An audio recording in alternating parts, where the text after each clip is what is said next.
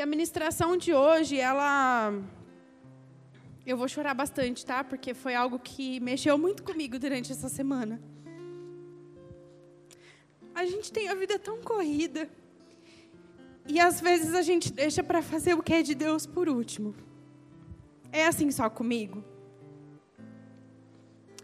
E essa semana eu estava doida, na loucura trabalhando, e aconteceu um monte de coisa no trabalho, muitas pressões chegaram, e coisa que não dava certo, e coisa que dava errado, sabe? Tudo.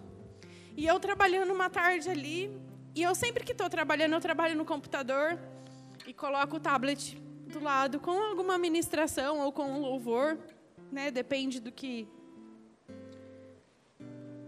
se, se eu quero ficar, se eu estou com um trabalho mais tranquilo, eu ponho ministração porque aí eu consigo prestar atenção.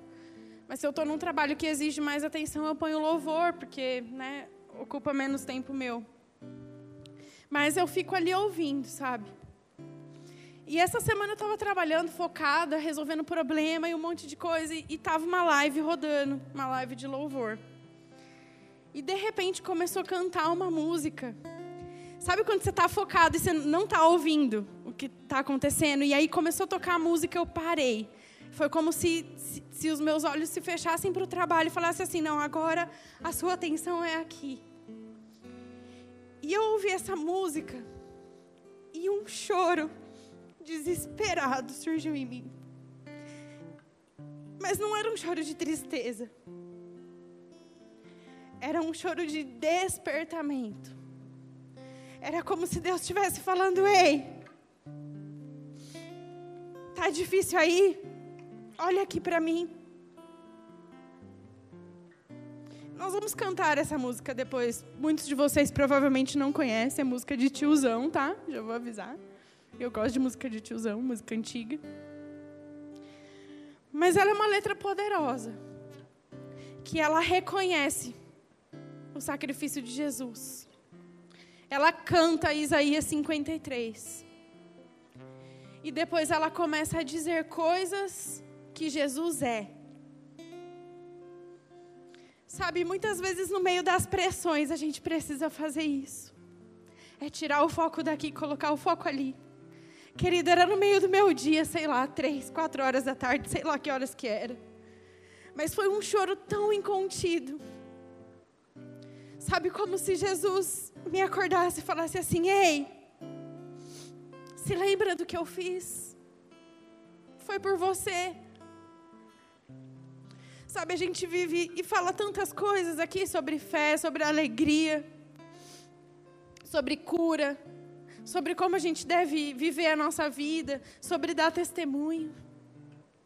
E claro, tudo isso é sobre Ele, tudo é para Ele. Mas às vezes a gente vive a nossa vida cristã e a gente se esquece do primeiro motivo que fez a gente confessar Jesus. Sabe, é olhar para Ele e falar: puxa, olha o que Ele fez por mim. Ele morreu por mim. Isso não é pouca coisa.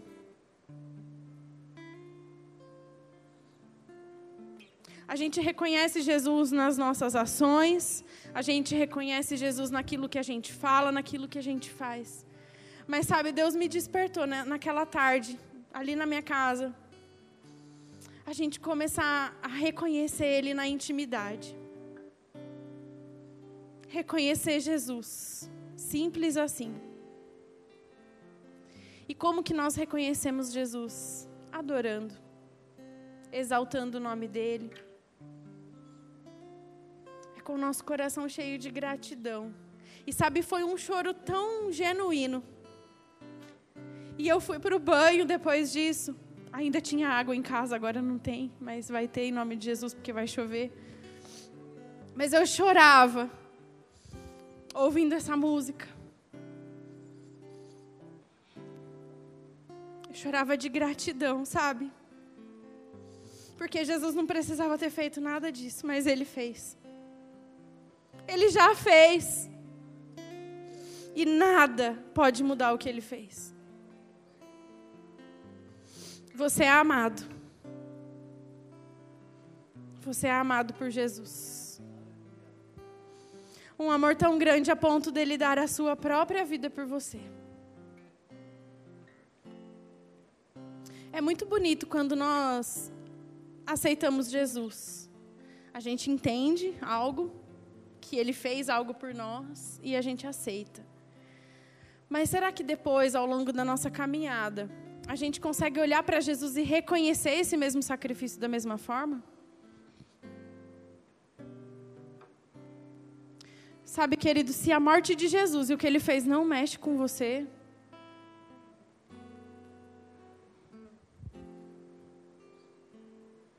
precisa orar. Precisa buscar. Tem que mexer. Todas as vezes que a gente olha e a gente lembra e vê o sacrifício de Jesus, tem que mexer com a gente. E nós vamos entrar em algumas características que ele fala na música.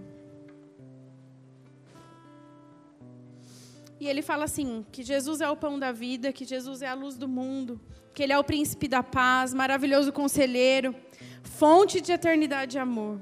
Que Ele é Deus Emanuel, que Ele é Santo dos Santos, que Ele é a árvore da vida, que Ele é o rio que brota do trono de Deus e que Ele é a alegria profunda no coração. Ele é tudo isso e muito mais. Sabe, nesse momento de adoração, e, e foi muito bom que a gente teve aqui eu não sei se você percebeu uma unção, algo diferente neste lugar. Mas isso é fruto de oração e de adoração. Adoração é quando nós nos colocamos diante de Deus e amamos Ele de modo intenso. Sabe, nos esvaziando de tudo que há em nós para simplesmente amá-lo. Através das nossas palavras, do levantar das nossas mãos. Sabe, existem várias formas de amar a Deus e de amar a Jesus e de reconhecer a Jesus. Mas o reconhecimento ele precisa vir do coração. Essa adoração precisa vir do coração. E a gente só consegue fazer isso quando a gente se lembra do sacrifício de Jesus. Aleluia. Essa letra fala que Jesus ele é o pão da vida. Então, quem é Jesus? Ele é o pão da vida. E aí eu linkei essa palavra pão da vida com satisfação. Abre sua Bíblia comigo lá em João, capítulo 6.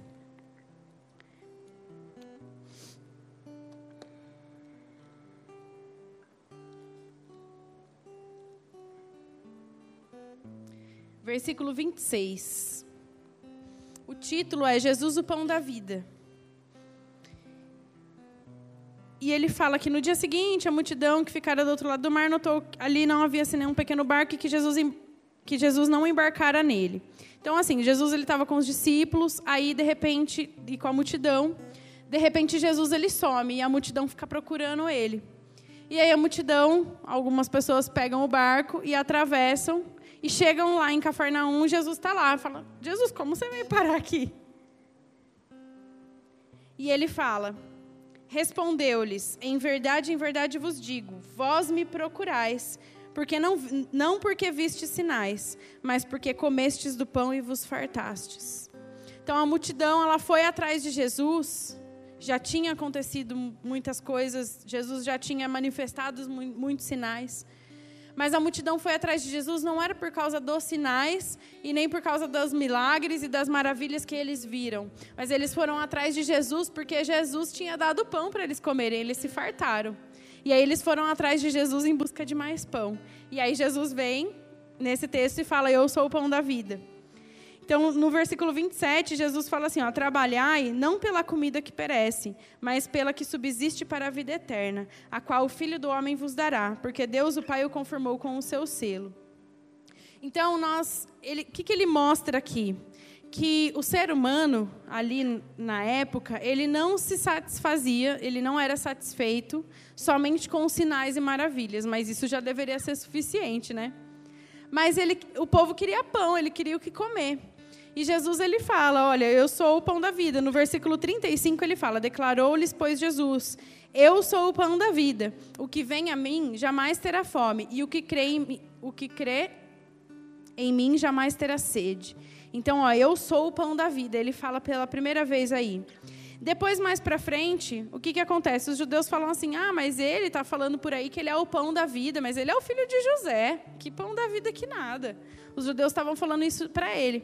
E aí, eu sei que Jesus não tem pecado, tá? Mas eu li esse, o versículo 48 como se Jesus estivesse bravo, sabe, com as pessoas que ficavam questionando ele. E ele fala assim: ó, eu sou o pão da vida. E ponto final. Tá escrito aí, eu sou o pão da vida. O que, que ele quis dizer com isso? As pessoas estavam atrás de alimento, não estavam satisfeitas com, que, com aquilo que elas já tinham visto de sinais e maravilhas. E aí Jesus fala: Ei, eu sou o pão da vida. Em mim vocês nunca mais terão fome. E aí algumas pessoas ainda duvidam e ele fala: Eu sou o pão da vida. O que, que ele está dizendo aqui? Que ele é suficiente. Ele está se colocando numa posição que, ei, não importa o que, que você está precisando. Eu sou suficiente para você. É essa posição que Jesus ocupou nesse versículo. Ele fala: Eu sou o suficiente para vocês. Vocês nunca mais terão fome. Ei, podem ficar satisfeitos. Eu sou suficiente. Fiquem satisfeitos. Por isso que eu linkei essa palavra pão da vida com satisfação. Porque quando nós erguemos as nossas mãos e reconhecemos que Ele é o pão da vida, nós estamos dizendo: Jesus, se eu tenho o Senhor, eu sou satisfeito em Ti.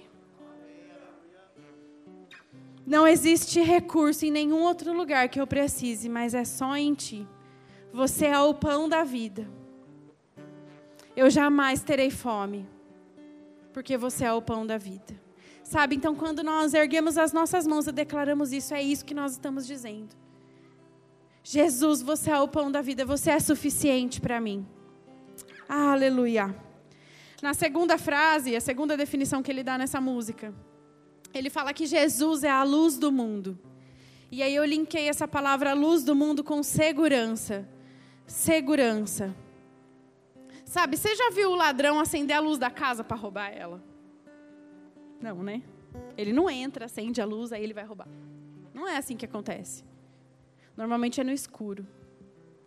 Por quê? Porque onde há luz, há segurança. Por isso que eu linkei essa palavra quando nós erguemos as nossas mãos e declaramos: Jesus, você é a luz do mundo, quer dizer que Ele é a luz que ilumina a nossa vida. E por isso nós estamos seguros, o nosso caminho é seguro. Quem segue a Jesus não anda em trevas, querido. Sabe, e mais uma coisa que eu tenho para te contar a respeito dessa luz do mundo. Você já viu na pista dois carros andando na mesma direção, um lado a lado, se um tem farol e o outro não, os dois enxergam, não é isso? Ou seja, a luz que existe em nós, ela não ilumina somente a nossa vida, somente o nosso caminho, mas ilumina as pessoas que estão ao nosso redor. Por isso que lá em Mateus 5, 15, ele fala: Vós sois a luz do mundo. Não se pode esconder uma cidade edificada sobre o monte. Ei, Paula, você é uma luz. Débora, você é uma luz. Vitor, você é uma luz. Jorge, você é uma luz. E todos nós, juntos, somos a cidade edificada sobre o monte. Uma luz só, no meio da escuridão, ela já é vista. Agora imagina um monte de luz junto, na escuridão. Se a vista de longe, querido, a luz ela traz segurança para nós e para as pessoas que estão perto de nós. Ei, ele fala: Jesus é a luz do mundo, lá em João 8,12. Abre aí comigo, tá pertinho, vira a folha aí. Ou dá um, passa o dedo aí. Ele fala, 8,12. Ele fala de novo: lhes falava Jesus dizendo: Eu sou a luz do mundo. Quem me segue não andará nas trevas, pelo contrário, terá a luz da vida. Primeiro ele fala, eu sou a luz do mundo. E depois lá em Mateus ele fala também que, ei, vós sois a luz do mundo. Ei, quando nós levantamos as nossas mãos e dizemos a Jesus, você é a luz do mundo, nós estamos dizendo que o nosso caminho com Ele é seguro. Sabe lá em Mateus, vai comigo lá, capítulo 5. Mateus capítulo 5. Ele fala: Vós sois a luz do mundo, não se pode esconder a cidade edificada sobre um monte, nem se acende uma candeia para colocá-la debaixo do alqueire, mas no velador e alumia todos os que se encontram na casa. Ei, você é a luz na sua casa. Não se esconda. A palavra fala que não se pode esconder uma luz embaixo da cama. É lugar baixo, só vai iluminar ali. Mas coloca ela no alto, no lugar onde possa iluminar toda a casa. É esse lugar que Deus preparou para você, amém? Lugar de luz, iluminando a vida das pessoas que estão ao seu redor. E ele fala no versículo 16: Assim também brilhe a vossa luz diante dos homens, para que vejam as vossas boas obras e glorifiquem ao vosso Pai que está nos céus. Ei, a luz de Jesus te dá segurança para realizar coisas. A luz acesa, ela revela os potenciais perigos que estão se aproximando de nós. Então, quanto mais na luz você andar, quanto mais você reconhecer Jesus como a luz da sua vida, mais seguro você vai estar. Menos o perigo vai avançar para cima de você. É segurança, amém? Segurança. Ele continua dizendo, traz outra definição de Jesus. Ele fala que Jesus é o príncipe da paz. E eu linkei essa palavra príncipe da paz com unidade. E vou explicar por quê. Um príncipe, ele representa um reino, certo? E ele fala aqui que ele é o príncipe da paz. Então, ele é o, é o príncipe que vem trazer a paz. E aí, a paz, nesse texto, no texto de Isaías 9,6, nós não vamos ler para ganhar tempo. Mas ele, a paz é no, tem dois sentidos. Ela pode ser a paz traduzida do hebraico, que é shalom, que significa tranquilidade, leveza. Sabe quando você fala, estou em paz com isso? Sinto paz? É essa paz. Tranquilidade, calmaria, confiança. Quando nós estamos bem e em paz. Quando nós sentimos paz. É essa paz, shalom. A paz que excede todo entendimento. Mas existe uma paz, traduzida do grego, que, que é a palavra eirene que significa unidade e harmonia. Harmonia espiritual causada pela restauração da comunhão entre Deus e o homem.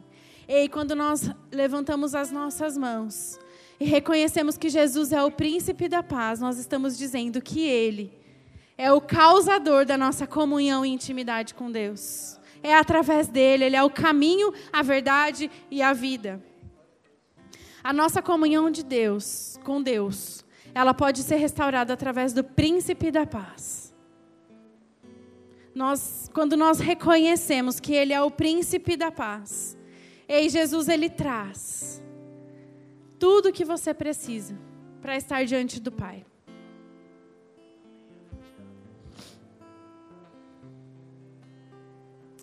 Ei, o príncipe da paz. Hoje, é aquele que veio restaurar a nossa comunhão com o Pai. Sabe, eu falei no começo sobre restauração. E eu creio que tem pessoas aqui que estão se sentindo longe do Pai. Talvez você até se esforça e tenta. Mas ter momentos de comunhão está difícil. Ei, se achegue diante de Jesus, reconheça Ele. Reconheça que Ele é o príncipe da paz. Aquele que te reconcilia, que restaura o seu relacionamento com Deus. Amém? Jesus, Ele é essa pessoa, querido. Ele não é só o cara legal que morreu na cruz por você. Ele fez isso sim. Mas ele continua fazendo coisas, ele continua operando coisas. Ei, Jesus não está mais numa cruz. Ele está vivo. Ele vive. E o governo dele não tem fim.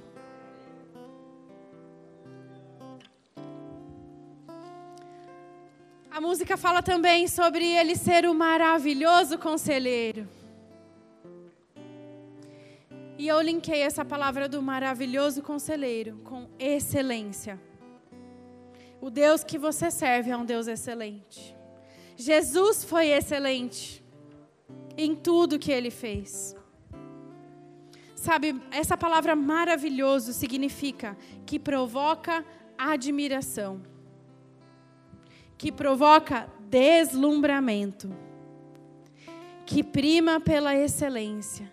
E quando nós levantamos as nossas mãos e reconhecemos Jesus, você é maravilhoso, nós estamos contemplando Ele, admirando Ele, não só por aquilo que Ele fez, mas por quem Ele é maravilhoso conselheiro.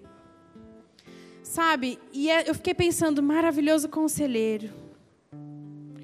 É aquele que dá conselho com excelência, querido. Se você tem precisado de alguma direção na sua vida, ei, corre para Deus primeiro. Reconhece Jesus, Ele é maravilhoso conselheiro. Ele nunca vai apontar uma direção para você, para você falhar, para você dar errado para você quebrar a cara.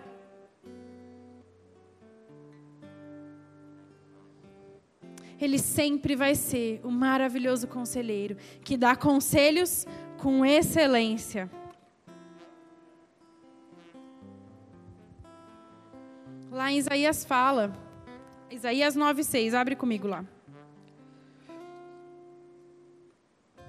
Isaías 9,6.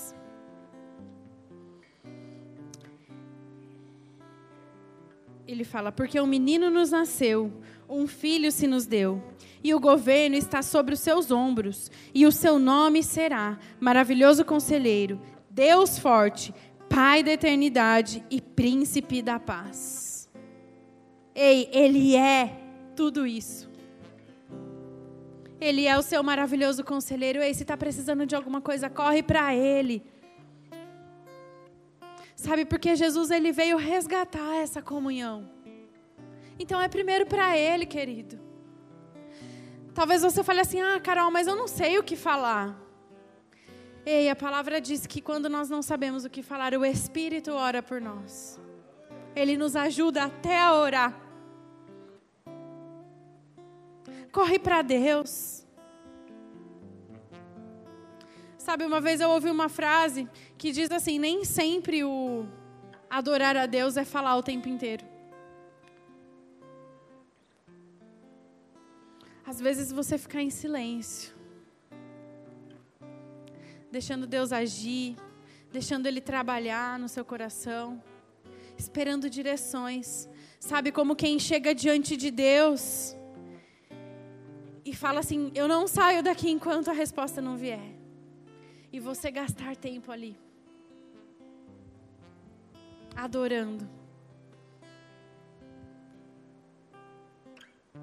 Sabe, porque se nós não temos tempo de ouvir o que Deus fala, não é relacionamento.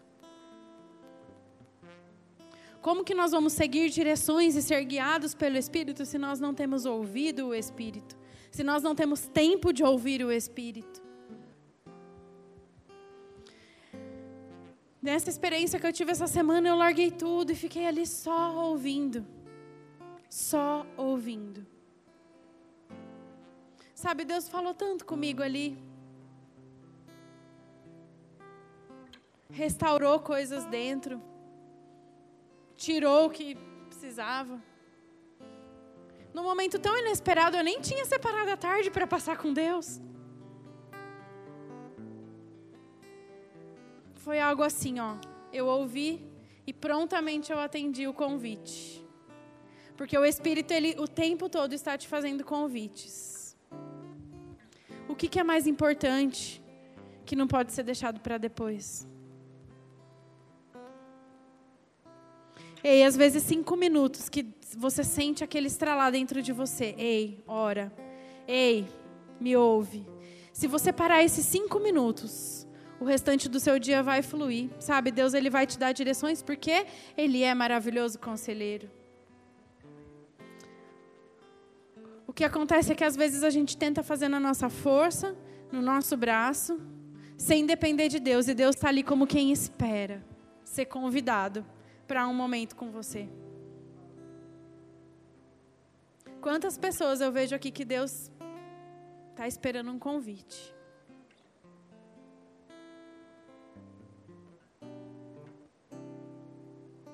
Deus está esperando um convite para você ter cinco minutos com Ele. Cinco.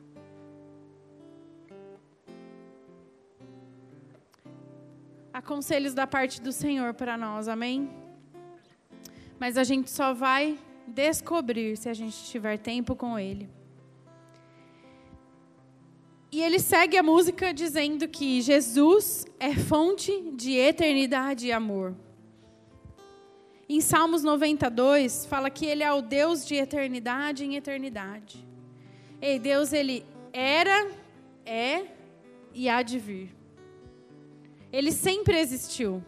Deus não tem começo e não tem um fim. E Jesus, ele é uma pessoa da Trindade. E Jesus, porque lá em Hebreus fala que no princípio, o, é, o verbo era Deus e o verbo estava com Deus, né? Jesus é o verbo. Então ele já estava lá no princípio, ele é eterno. Ele não tem começo, não tem fim. E essa fonte dessa eternidade, ela está disponível em Jesus para nós. Ele vai continuar sendo eterno e ele vai continuar sendo amor. E a palavra que eu linkei com essa fonte de eternidade e amor é cuidado. Sabe, Deus ele tem interesse em cuidar da sua vida. Trazendo para você coisas que são eternas e não passageiras. Por que, que ele é a fonte a jorrar? Porque a fonte, ela não acaba. A gente não vê de onde vem, mas vem. Ele é fonte de eternidade e amor. Se ele é fonte de eternidade, quer dizer que essa fonte nunca vai acabar, ela é eterna. Aleluia. Essa fonte é eterna. E essa fonte, ele fala fonte de eternidade e amor. Ei, a palavra diz que com amor eterno o Senhor nos amou. Nada do que você faça ou deixe de fazer vai fazer ele te amar mais ou menos. Ele já te amou, querido. O sacrifício já foi feito. Ei, ele já morreu por você. Quando nós erguemos as nossas mãos e reconhecemos que Ele é a fonte de eternidade e amor, nós estamos dizendo: Jesus, você cuida de mim eternamente. Você me ama com amor eterno. E ele continua dizendo: Deus Emanuel. Essa é fácil, né? Todo mundo sabe. Deus Emanuel, Deus conosco. E a palavra que eu linkei com Deus Emanuel é presença. E o que, que essa presença faz? O que, que essa presença demonstra para nós? Quando nós reconhecemos que Ele é o Deus Emanuel, nós estamos dizendo: Ei Deus, você é zeloso comigo. Você cuida de mim. E Emanuel também significa cumprimento perfeito de todas as promessas de Deus. Aleluia. Você pode dar uma glória a Deus por isso? Emanuel é o cumprimento perfeito de todas as promessas de Deus. Ei, não é só o cumprimento das promessas, mas é o cumprimento perfeito de todas as promessas. Quando nós erguemos as nossas mãos e reconhecemos que Ele é o Deus Emanuel, nós estamos dizendo, Deus, a sua presença em mim é que cumpre todas as promessas de Deus. É que faz as promessas se cumprirem. É um zelo, é um cuidado que ele tem de fazer valer tudo aquilo que ele disse a nosso respeito um dia. Ele continua dizendo: Santo dos Santos e aí eu linkei essa palavra Santo dos Santos com confiança. Não só declarar que Jesus é santo, porque ele foi santo mesmo e a gente conhece a vida dele e a gente sabe. Mas esse Santo dos Santos é um lugar de confiança, de intimidade, de entrega. Entrega do quê? Da minha própria vida a Jesus. E eu me lembrei que o Santo dos Santos era um lugar também no Antigo Testamento, na Velha Aliança, era o lugar mais reservado que existia, onde somente reis, sacerdotes e profetas tinham acesso. E antes de entrar, eles faziam o seu sacrifício de animais, se purificando dos seus pecados. E eles eram amarrados com cordas em suas pernas. Por quê? Porque se eles entrassem no Santo dos Santos em pecado, eles automaticamente caíam morto. Eles morriam na hora. E aí a corda servia para puxar o corpo de volta.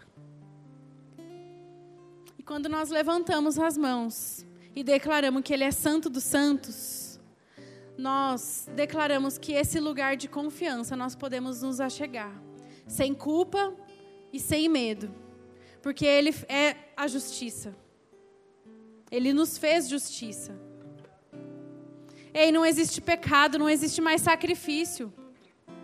Jesus já pagou, ele já fez. Sabe, esse lugar de confiança. E eu vejo que os reis, sacerdotes e profetas faziam isso, eles confiavam a sua vida ali. Porque se ele entrasse e tivesse em pecado, ele morria. E essa confiança não é no sentido de nós confiarmos a nossa vida e as nossas coisas a Deus, mas é no sentido de confiar não é ter confiança para que Deus faça alguma coisa, né? É no sentido de confiar a nossa vida. Sabendo que esse lugar, na presença do Santo dos Santos, é um lugar seguro para nós. É um lugar de acesso que Jesus conquistou através da cruz para nós. O Santo dos Santos não existe mais, tá? A presença está dentro de nós. Eu só estou falando de um lugar para você entender que é um lugar de confiança, o que é onde nós confiamos a nossa vida em Deus. Então, quando nós levantamos as nossas mãos, nós estamos dizendo: Ei, Deus, os planos que você fez para mim são maiores do que os meus. Eu confio a minha vida a Ti. Faça de mim o que você quiser. E ele continua dizendo que Jesus é árvore da vida árvore da vida. Eu linkei essa palavra com força.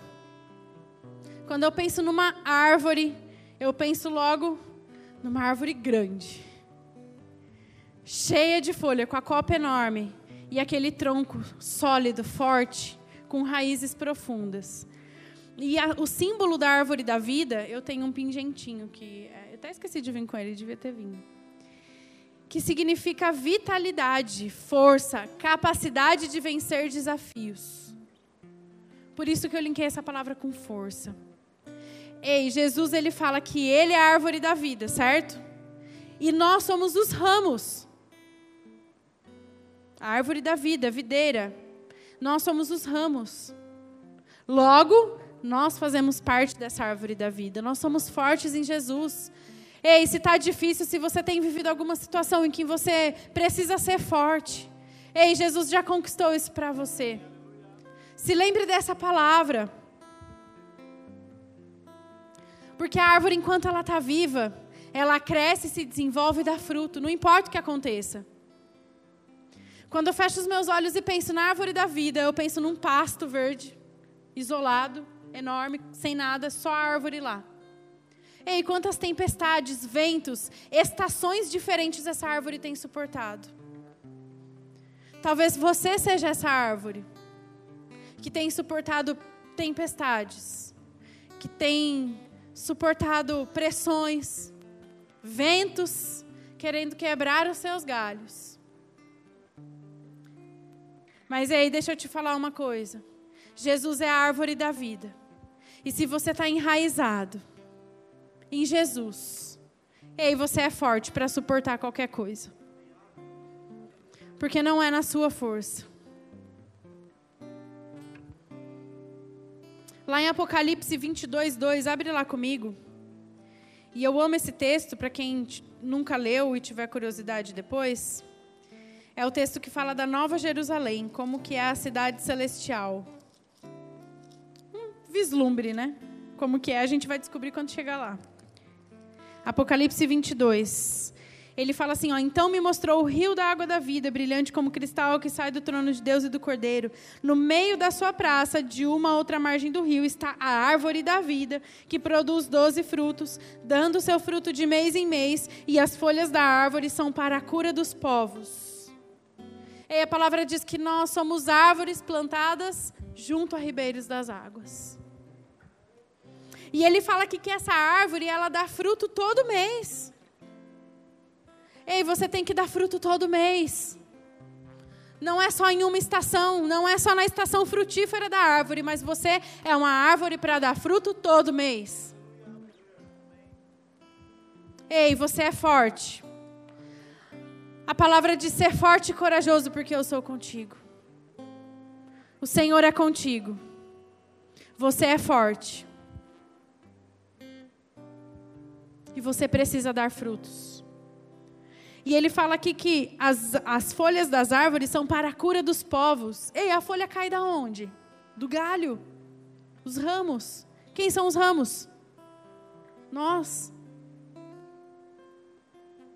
Existem coisas na nossa vida depositadas em nós que é para os outros, para as pessoas que estão perto. Então, quando o vento bater, a folha que cai de você tem que ser para curar.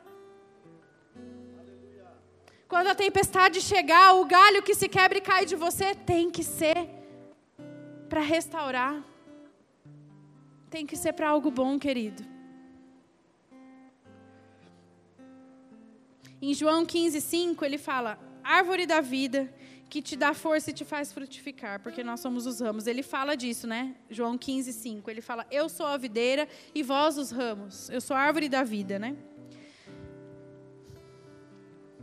Ei, o que eu queria te dizer, quando nós reconhecemos que Ele é a árvore da vida, nós reconhecemos que existe uma força que vem dele. Sabe, a força está no tronco, está na sustentação da árvore, nas raízes mais profundas. E nós, os galhos, os ramos, a gente só desfruta dessa segurança que há em Jesus. E ele continua dizendo na música: rio que brota do trono de Deus. E é impossível a gente ouvir essa frase e não imaginar um trono e um rio. E nesse texto de Apocalipse ele começa falando, ó, então me mostrou o rio da água da vida, brilhante como cristal, que sai do trono de Deus e do Cordeiro. Como que era essa água? Brilhante como cristal. Uma água brilhante como cristal, querido. Ela é pura e sem resíduos. E a palavra que eu linkei com o rio que brota do trono de Deus é renovo.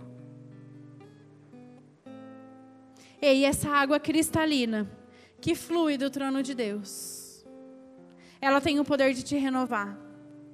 Ela tem o poder de levar aquilo que é impuro embora.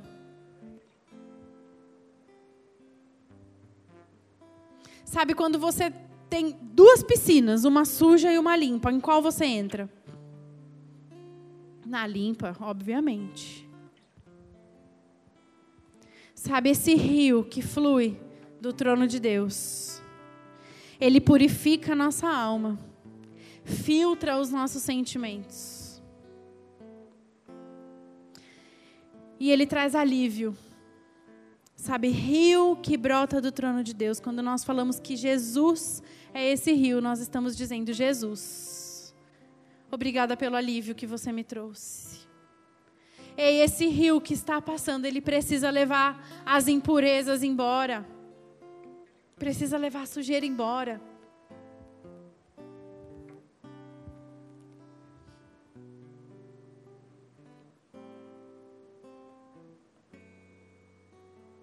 E aí ele termina dizendo: alegria profunda no meu coração.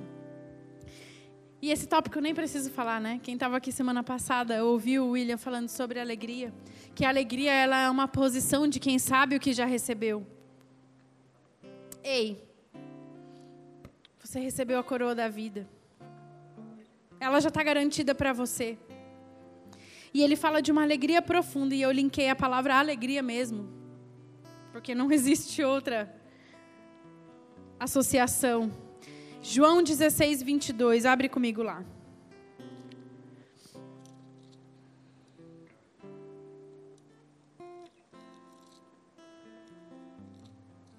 João 16, 22, ele fala: Assim também, agora vós tendes tristeza, mas outra vez vos verei, e o vosso coração se alegrará, e a vossa alegria ninguém pode tirar.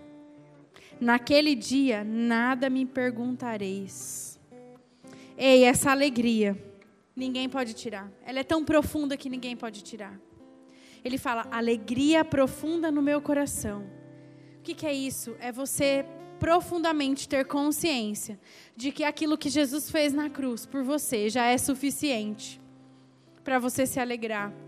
E William falou semana passada que nós temos que nos alegrar e não importam as circunstâncias, não importa aquilo que está ao nosso redor, que nós nos, precisamos nos alegrar.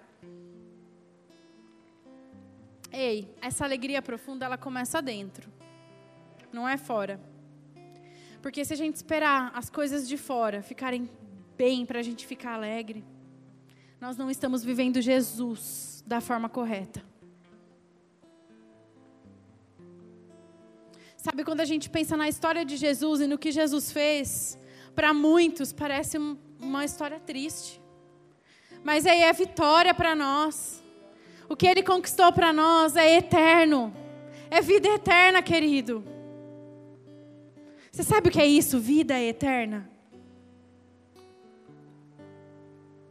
E eu sinto que às vezes nós não vivemos à altura disso que Jesus conquistou. Porque o vento bate, a porta fecha. E a gente facilmente desiste.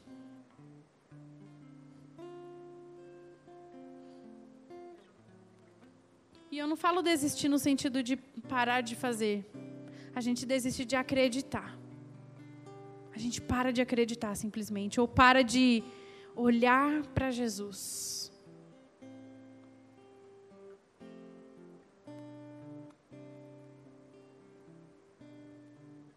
A alegria, ela é para ser vivida e desfrutada.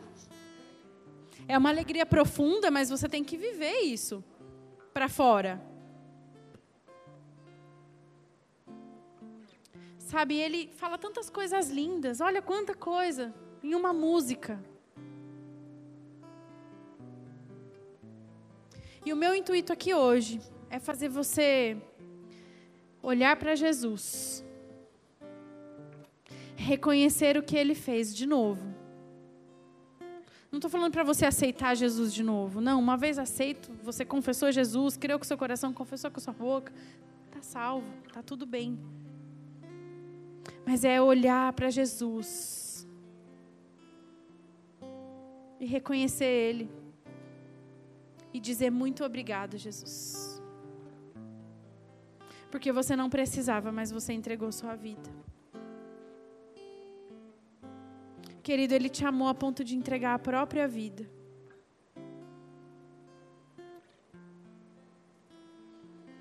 Jesus, ele foi como nós. Você acha que ele não tinha desejos, planos, sonhos? Mas ele tinha um chamado. Ele tinha um propósito. Ele nasceu por um motivo. E nada desviou Jesus desse motivo. Jesus foi tentado tantas vezes, açoitado, perseguido. Mas sabe, sempre ele tinha vida, alegria, eternidade saindo dele. Cura, libertação, quantos milagres. Eu queria que você se colocasse em pé.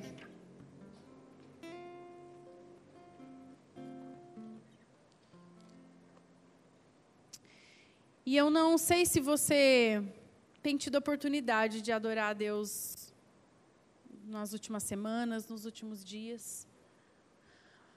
Mas quando eu orei para preparar essa ministração, meu desejo era gerar um ambiente de adoração. E eu não faço isso sozinha. Eu vou gerar o meu ambiente com Deus, reconhecendo Jesus. E você vai gerar o seu ambiente com Jesus. Sabe, se você não conhece a letra dessa música, simplesmente feche os seus olhos, erga suas mãos e deixa Deus falar com você. Se você está num ponto tão distante que você não consegue nem fazer isso, fique tranquilo, o Espírito faz isso por você. Sabe, existe um caminho, existe um acesso que Deus preparou para você hoje. Para você se achegar novamente a Ele, olhando para Jesus, com o seu foco em Jesus. E depois de tudo que nós falamos aqui, aí somente reconheça o Senhor. Se lembre de quando Jesus te chamou, se lembre de quando você conheceu o sacrifício dele, quando você ouviu a história dele pela primeira vez. E deixa Deus tratar com você. Sabe, se é cura que ele precisa trazer para você nessa noite, que ele vai trazer. Se é segurança, ele vai trazer. Se é confiança, ele vai trazer. Se é unidade, ser um com o Pai, ele vai trazer. E é através de Jesus que nós temos esse acesso, querido. E eu queria que você, se você souber cantar, cante mesmo, com seu coração. Em adoração, se renda ao Senhor. Deixa Ele falar com você. Se você quiser chorar, você chora. Se você quiser se ajoelhar, se ajoelha. Se você quiser sentar, você senta. Fique à vontade. Aqui é lugar de liberdade. A palavra de, de Deus diz que onde o Espírito está, ali é liberdade. Você está na sua casa, querido. Você está na casa do Pai. E este é um lugar propício para você fazer isso. Se você não tem conseguido separar tempo na sua rotina e na sua vida, ei, aproveita agora. Deus está com saudade de algumas pessoas aqui. E Ele está esperando um convite hoje para ter tempo com Ele. Aleluia.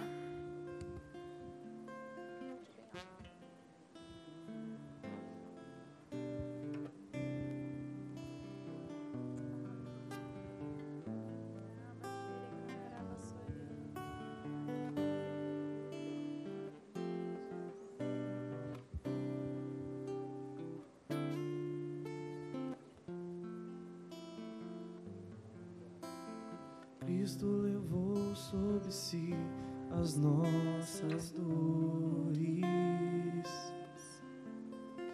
Ele levou sobre si as nossas transgressões.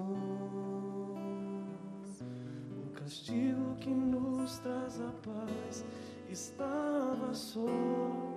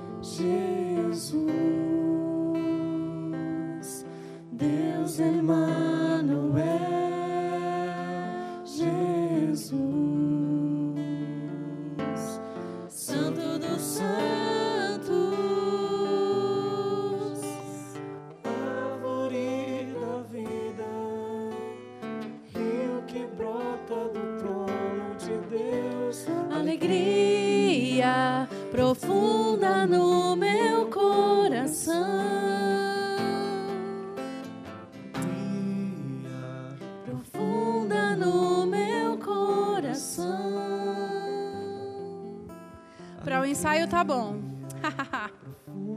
Mas Jesus, ele quer mais. Ele quer esse nível de, de intimidade aumentando. Pode projetar a letra, por favor. E agora, com seus olhos abertos, você vai cantar essa letra. Com a consciência do que você está fazendo. Você está diante de Deus, você não está diante de qualquer pessoa. E você está dizendo a Ele tudo o que Ele é para você.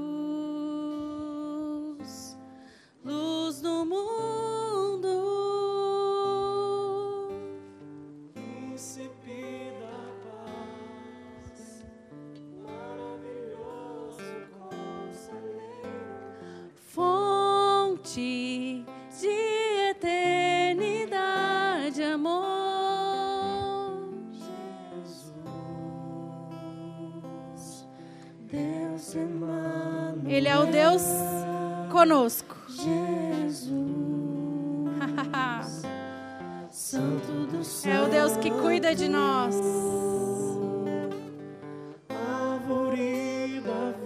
Ei, Ele te dá força para vencer.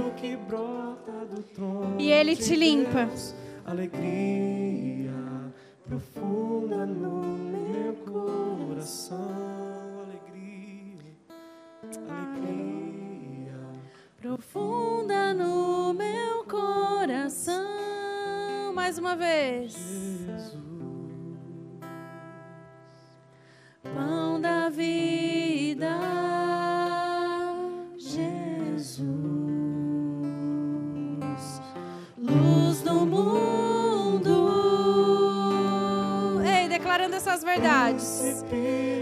dizendo que nele você tem tudo que você precisa.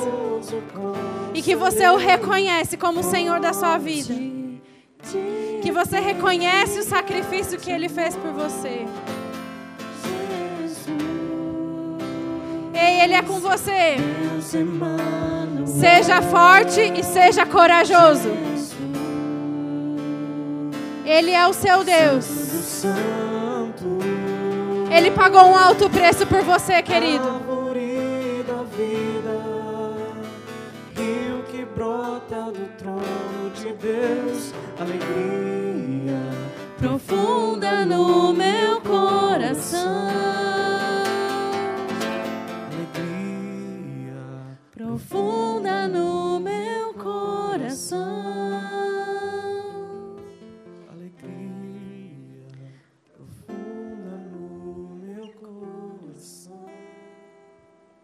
Eu queria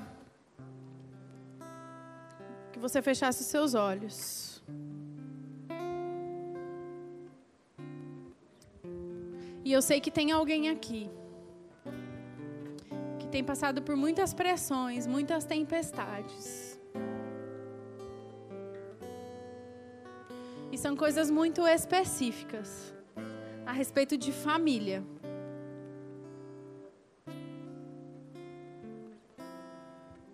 Mas você não tem tido forças. E também não tem tido forças nem para buscar a força para resolver isso.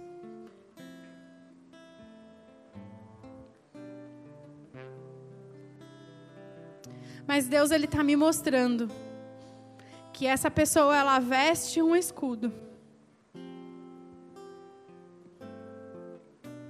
Para se proteger contra essas tempestades.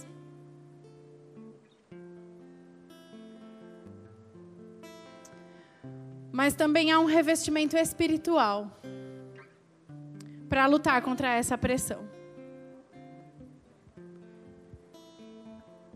E eu queria que você levantasse a sua mão e saísse do seu lugar e viesse aqui na frente se você é essa pessoa. Eu sei que tem.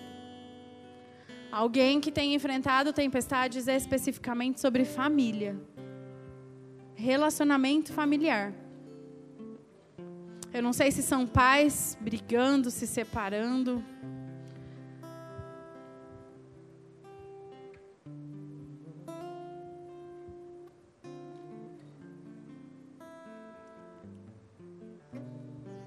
Uma briga familiar que aconteceu e pessoas não conversam mais. Eu sei que tem alguém aqui, querido. Ei, Deus está te chamando para resolver esse problema hoje. Não necessariamente é você envolvido nessa briga, mas existe alguém aqui que está em um ambiente familiar que tem tido contenda.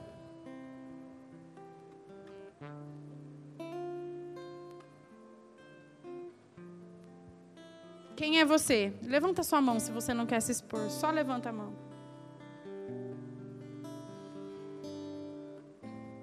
Você que levantou a mão, você pode vir aqui na frente?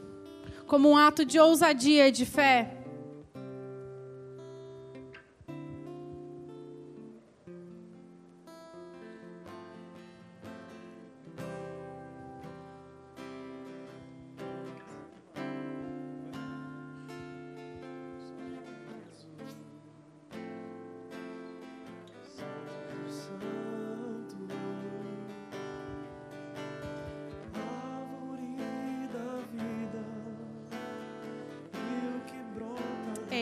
Escolheu você porque você é forte, Moisés. Herbert, Deus te levantou como um luzeiro na sua casa. Não existe trevas e nem escuridão que vai resistir à luz que há em você. Jesus é a luz do mundo e ele ilumina todas as trevas.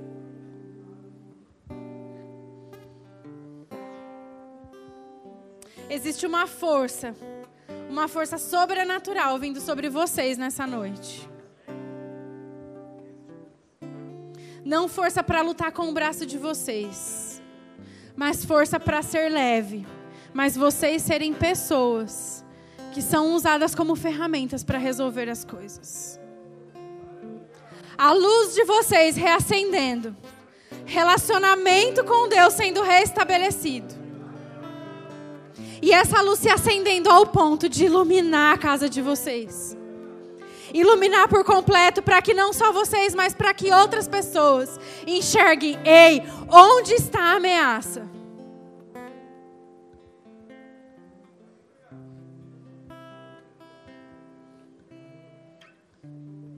Deus escolheu vocês.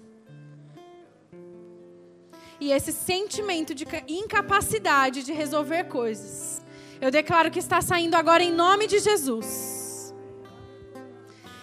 Eu declaro sabedoria, discernimento e uma força. Força. Força brotando de dentro de vocês. Não desistam. Não desistam. A palavra de Deus diz que nós e a nossa casa serviremos ao Senhor. Ei, não desistam.